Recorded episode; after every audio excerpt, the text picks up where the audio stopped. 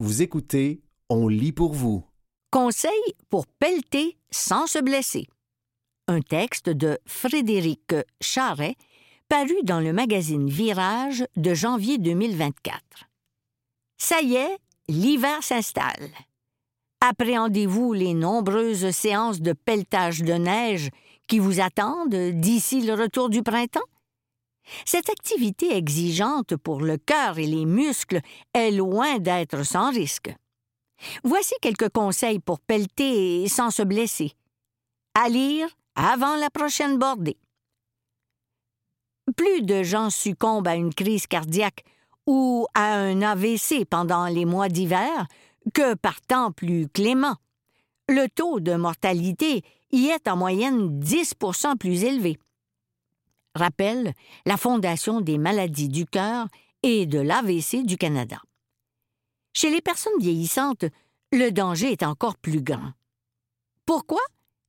C'est entre autres parce que l'exposition au froid occasionne la contraction des vaisseaux sanguins ainsi que l'augmentation de la pression artérielle, du rythme cardiaque et du travail du muscle cardiaque, comme l'explique dans son blog le docteur Martin Junot, cardiologue et directeur de la prévention à l'Institut de cardiologie de Montréal. Une tempête parfaite. Ajoutez à cela un exercice physique intense, comme pelleter la neige, et vous aurez une tempête qui risque d'imposer un stress trop important à votre système cardiovasculaire. Lorsque vous pelletez, vos fréquences cardiaques augmentent très rapidement. Et plus la neige est lourde, plus votre cœur bat vite. Cela peut être très exigeant, surtout si vous n'êtes pas en forme ou que vous ne faites pas régulièrement de l'activité physique. Outre les risques pour votre cœur, le pelletage de neige peut provoquer plusieurs types de blessures.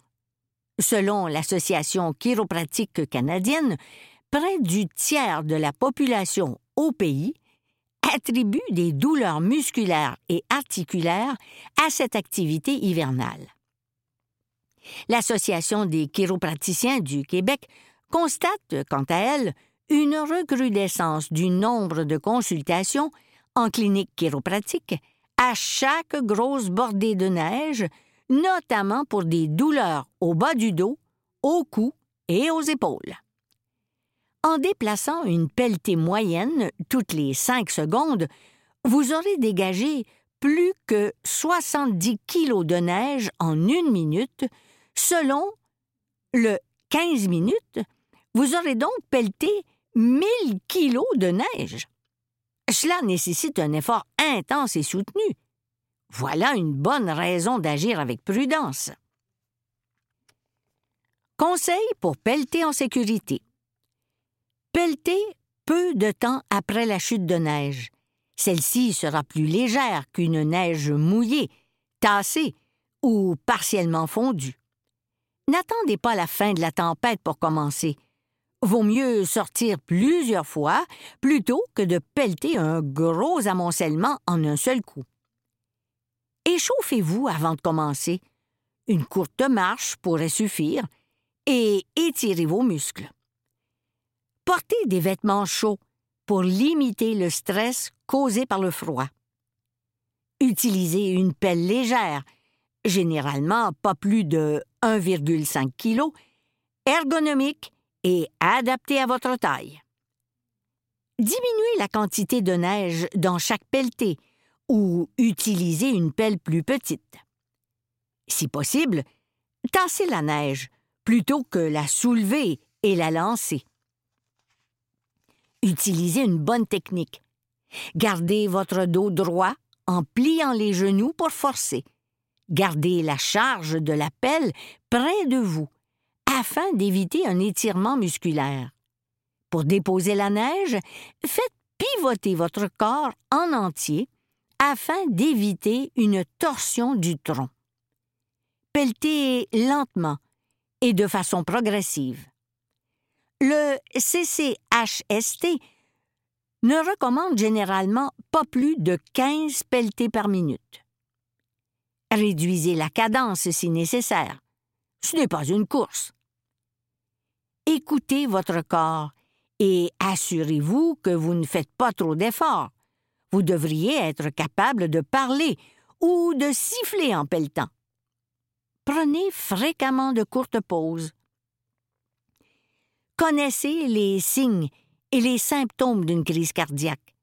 Douleur et serrement à la poitrine, difficultés respiratoires, douleur à l'abdomen, au dos, à la mâchoire, peau froide et moite, teint bleuâtre ou plus pâle que d'habitude, nausées. Abstenez-vous de pelleter si vous souffrez d'une maladie cardiovasculaire ou si vous êtes globalement en mauvaise santé. Demandez l'aide d'un proche ou faites appel à une entreprise de déneigement. Dans le doute, consultez un professionnel de la santé. C'était Conseil pour pelleter sans se blesser. Un texte de Frédéric Charret paru dans le magazine Virage de janvier 2024.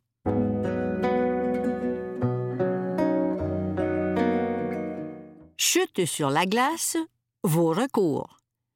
Un texte d'Éducalois paru dans le magazine Virage de janvier 2024.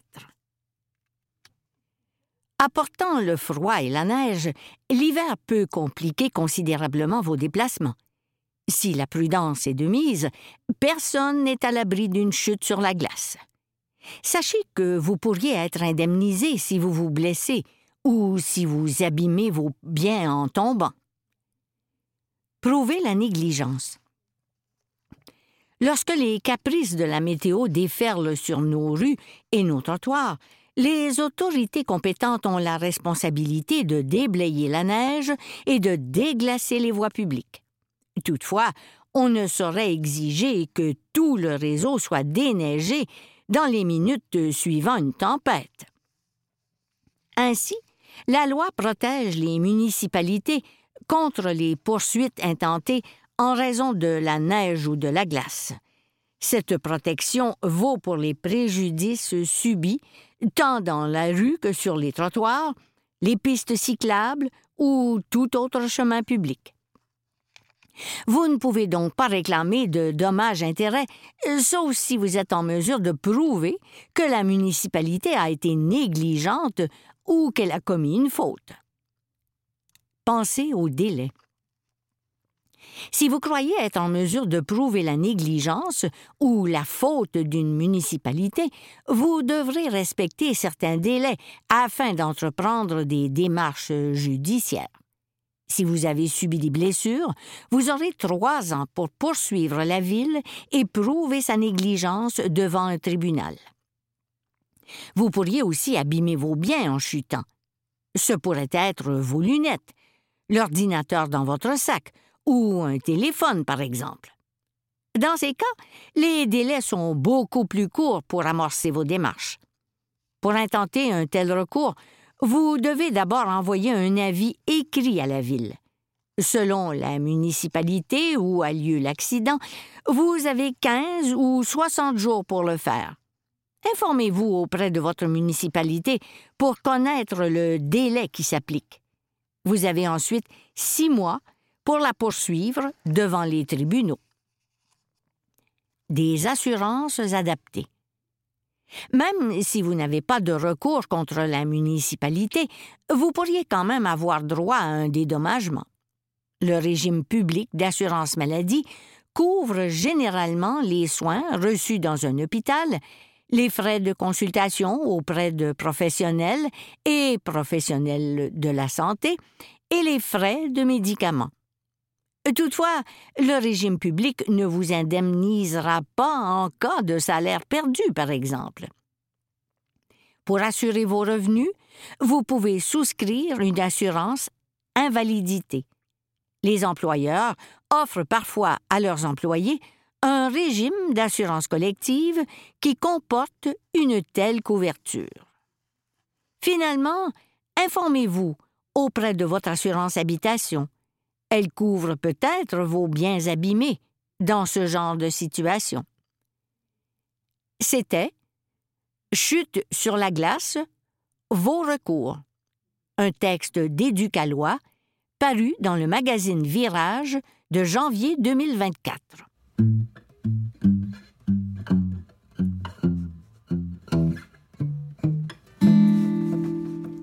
Les hormones naturelles des femmes ont un effet protecteur sur leur cerveau, un texte d'Hugo Giguère, paru le 20 novembre 2023 dans la presse.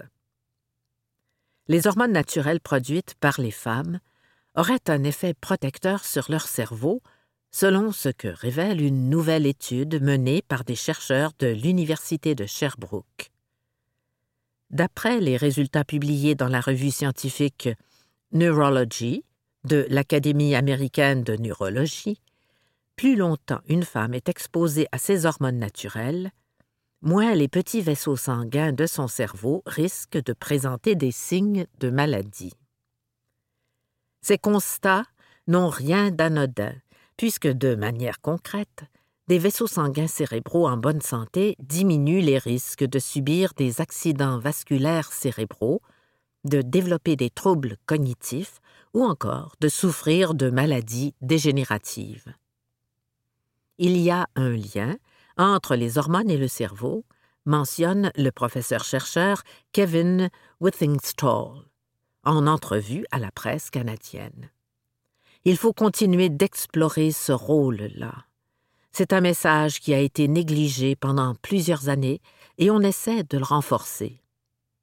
L'article intitulé Association of Cumulative Lifetime Exposure to female hormones with cerebral small vessel disease in postmenopausal women in the UK Biobank a été publié à la mi-novembre en 2023 par la revue scientifique Neurology, éditée par l'Académie américaine de neurologie.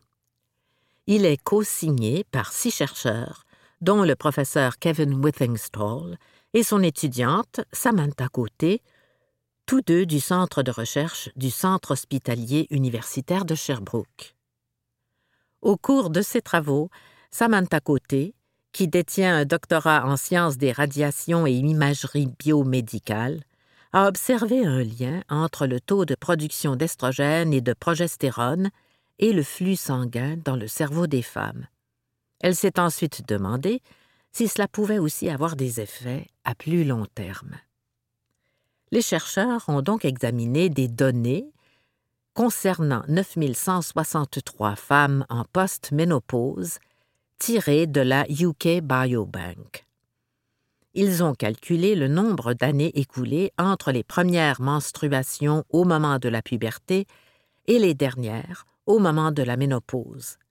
Ils ont ensuite ajouté des facteurs au calcul, par exemple en ajoutant des années pour le nombre de grossesses ou en retranchant des années pour la prise de médicaments anovulants.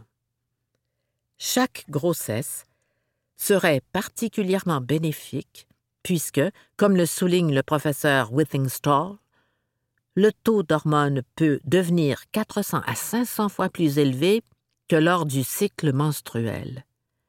Les chercheurs ont justement constaté un effet protecteur plus fort chez les femmes ayant vécu une ou deux grossesses par rapport à celles qui n'avaient pas porté d'enfants. Au bout du compte, les chercheurs ont déterminé que les femmes profiteraient d'un effet protecteur clair à partir de 37 années d'exposition aux hormones naturelles. Puis, l'effet est augmenté par les années supplémentaires. Comme la moyenne s'élève à 39 ans d'exposition aux hormones parmi les 9163 cas étudiés, il semble que bon nombre de femmes profitent de ces bénéfices. De l'avis de Kevin Withingstall, les médecins qui traitent les femmes en post-ménopause auraient intérêt à tenir compte de ces conclusions. Je pense que notre étude démontre que c'est important de connaître l'historique hormonal d'une femme, estime-t-il. Normalement, on va leur demander Est-ce que vous avez fumé? Est-ce que vous faites de l'exercice? Est-ce que vous mangez bien? nous, on propose qu'on pourrait peut-être poser d'autres questions reliées à l'historique hormonal, explique celui qui enseigne au département de radiologie diagnostique. Il avance même que les travaux de Samantha Côté pourraient éventuellement mener au développement de thérapies protectrices contre les maladies neurodégénératives. C'était Les hormones naturelles des femmes ont un effet protecteur sur leur cerveau, un texte d'Hugo Giguère, paru le 20 novembre 2023 dans la presse. Les Québécois font de moins en moins d'enfants. Un texte de Nicolas Bérubé, paru le 18 décembre 2023 dans La Presse. Le taux de natalité continue à chuter au Québec. Depuis le début de 2023, le nombre de naissances a reculé de 4% La baisse est particulièrement marquée chez les couples formés de personnes nées au Canada, chez qui les naissances ont diminué de 9% en 2022. Ça devrait nous donner un petit choc, dit Sophie Mathieu, spécialiste principale des programmes à l'Institut Vanier de la famille et autrice du nouveau livre Égalité, fécondité et maternité, le soutien aux familles au Québec. La presse lui a parlé. Le taux de natalité est encore en chute au Canada et au Québec. Est-ce que cela vous surprend? Non, je ne suis pas surprise. La décision d'avoir un enfant ou non, en grande partie, se prend dans un contexte social et économique. Au Canada, on a atteint un taux de natalité de 1,3, alors qu'il est autour de 1,5 au Québec. Ça demeure très bas. Le contexte de ce qui est offert aux parents, sur le plan des politiques gouvernementales et de l'économie, ce n'est pas favorable. Les conditions pour avoir des familles nombreuses ne sont pas réunies. Qu'est-ce qui peut expliquer la baisse? Historiquement, euh, depuis les années 1980, quand les femmes des pays développés ont le choix entre avoir une carrière et avoir beaucoup d'enfants, elles optent pour la carrière. Même en Italie et en Grèce, des pays traditionnellement associés à de grosses familles, la fécondité a chuté, car les femmes ne sont pas capables de tout concilier. Dans d'autres pays, avoir un enfant n'est pas la fin de la carrière, et la fécondité ne chute pas autant.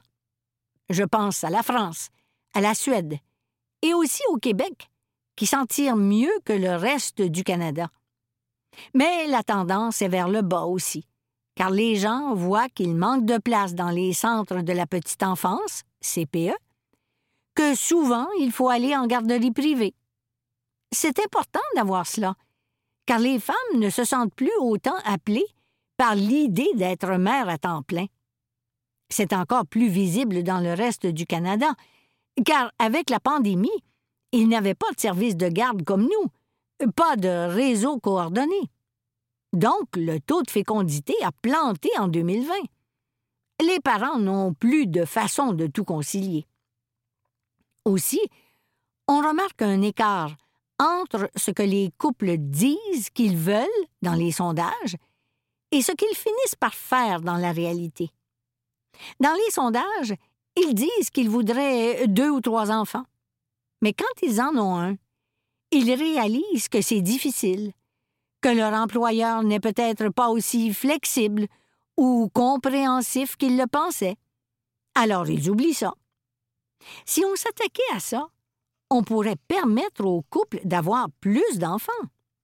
Les couples ne réalisent pas leur projet, car ils n'ont pas les conditions pour le faire. Comment renverser la tendance? On a de bonnes bases au Québec, mais on n'arrive pas à faire ce qu'on voudrait faire. On a une excellente politique familiale, mais on ne l'applique pas. Ça prend plus de CPE, plus d'éducatrices adéquatement formés et adéquatement payés, avec des conditions de travail favorables. Et c'est difficile, car la profession n'est pas valorisée. Le Québec, on fait l'envie du Canada, mais on n'est pas excellent. On a d'excellents congés parentaux. On est parmi les meilleurs au monde. Cependant, il faudrait que les hommes prennent des prestations plus longtemps.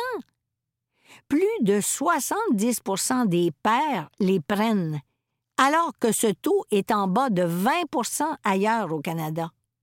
Mais les mères partent un an en moyenne, alors que les pères, c'est 5 à 10 semaines. Ce n'est pas assez.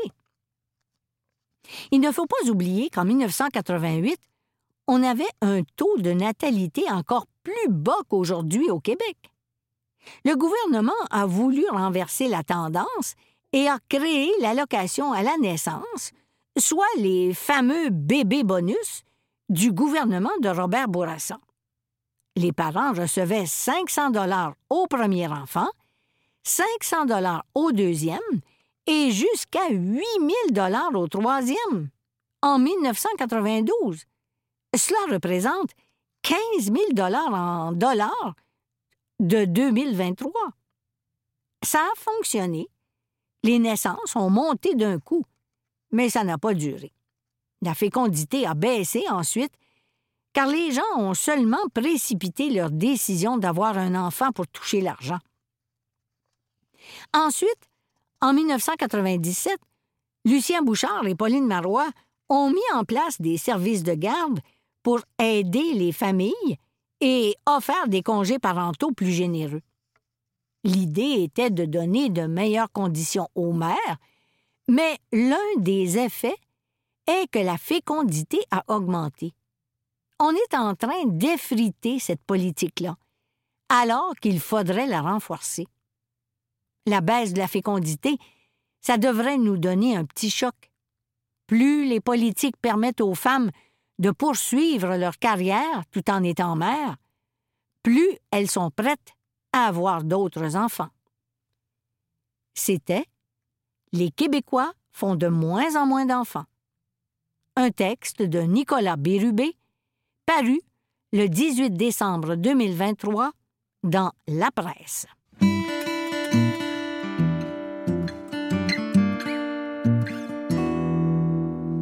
Un parcours du combattant, un texte de Katia Gagnon, paru le 29 octobre 2023 dans la presse. Pour ouvrir leur clinique, les docteurs Alami Laroussi et Amer Wali, qui forment un couple et sont accessoirement parents de cinq enfants, ont dû passer à travers un véritable parcours du combattant et la bataille de la survie n'est pas gagnée pour la clinique, un organisme à but non lucratif qui dépend du succès de collecte de fonds. Combien cette clinique hors du commun, qui s'occupe avec brio d'une clientèle difficile, reçoit-elle en subvention annuelle du ministère de la Santé? Zéro dollar. Les démarches pour ouvrir la clinique ont commencé en 2016. L'ouverture s'est faite cinq ans plus tard. Il a fallu défoncer des murs, dit Farid Amerwali. Tout est compartimenté. L'Office des professions ne permet pas à un groupe communautaire de posséder et d'exploiter une clinique privée. Les deux médecins étaient déjà propriétaires d'une clinique de dentisterie pédiatrique depuis 2009. On voyait qu'il y avait beaucoup de besoins on est parti à la recherche d'un modèle avec pour clientèle cible les enfants qui n'ont pas accès aux soins, ajoute la docteure Alami Laroussi. En 2018, ils ont enregistré l'OBNL comme organisme de bienfaisance et se sont dotés d'un conseil d'administration. Et puis, la clinique a pris forme. Les frais sont très importants il y a sept salles de dentiste avec tout l'équipement. Coût de l'équipement 50 000 dollars par salle. La clinique est également dotée d'un centre éducatif et d'une employée qui fait de la prévention. C'est ici que la différence se fait. On fait du marketing dentaire. Si on leur vend de bonnes habitudes de vie, ils auront moins besoin de nous, dans la vie, nous dit la docteure Tasnim Alami Laroussi, cofondatrice de la clinique Sourire solidaire. Le gaz hilarant, l'équivalent d'un anxiolytique pour enfants, est un incontournable pour ce genre de clientèle. Les salles sont toutes équipées avec un distributeur. Même chose pour les radiographies, pas question de déplacer un enfant pour lequel on a travaillé fort pour le faire s'asseoir dans une chaise. Les deux médecins ont même une chaise de dentiste pliable pour faire des traitements hors site. Parfois, les parents n'ont pas les ressources pour se déplacer ici, alors nous, on peut le faire. On peut aller dans un organisme, dans un événement, dans un parc. Les deux médecins ont eu des subventions de fonds régionaux et municipaux pour le démarrage, mais pas de fonds pour le fonctionnement. Le reste, c'est notre argent et des dentistes donateurs, souligne Tasnim Alami Laroussi. Nous n'avons aucune subvention récurrente. On ne pourra pas financer ça pendant dix ans. On aimerait avoir une reconnaissance des gouvernements. Que paie la RAMQ? La Régie de l'assurance maladie du Québec paie les soins dentaires, examens et traitements curatifs jusqu'à ce que les enfants aient dix ans. Mais la gestion de comportement il n'y a pas de code RAMQ pour ça. Ce sont des rendez-vous beaucoup plus longs. Il faut savoir leur parler. Ça peut parfois prendre deux rendez-vous pour se rendre à la bouche, et rien de tout cela n'est remboursé, explique la docteure Alami Laroussi. Pour les enfants de plus de dix ans, la RAMQ ne rembourse rien. Les familles prestataires de l'aide sociale sont couvertes par le régime public, mais les familles qui gagnent un petit salaire et se retrouvent souvent sous le seuil de la pauvreté peinent donc à se payer les frais d'un dentiste. En plus, les rendez-vous de prévention, qui peuvent éviter bien des réparations à long terme, ne sont pas non plus remboursés. Or, ils peuvent être fréquents et plus longs, avec une clientèle d'enfants à besoins particuliers. C'était Un parcours du combattant, un texte de Katia Gagnon, paru le 29 octobre 2023 dans la presse.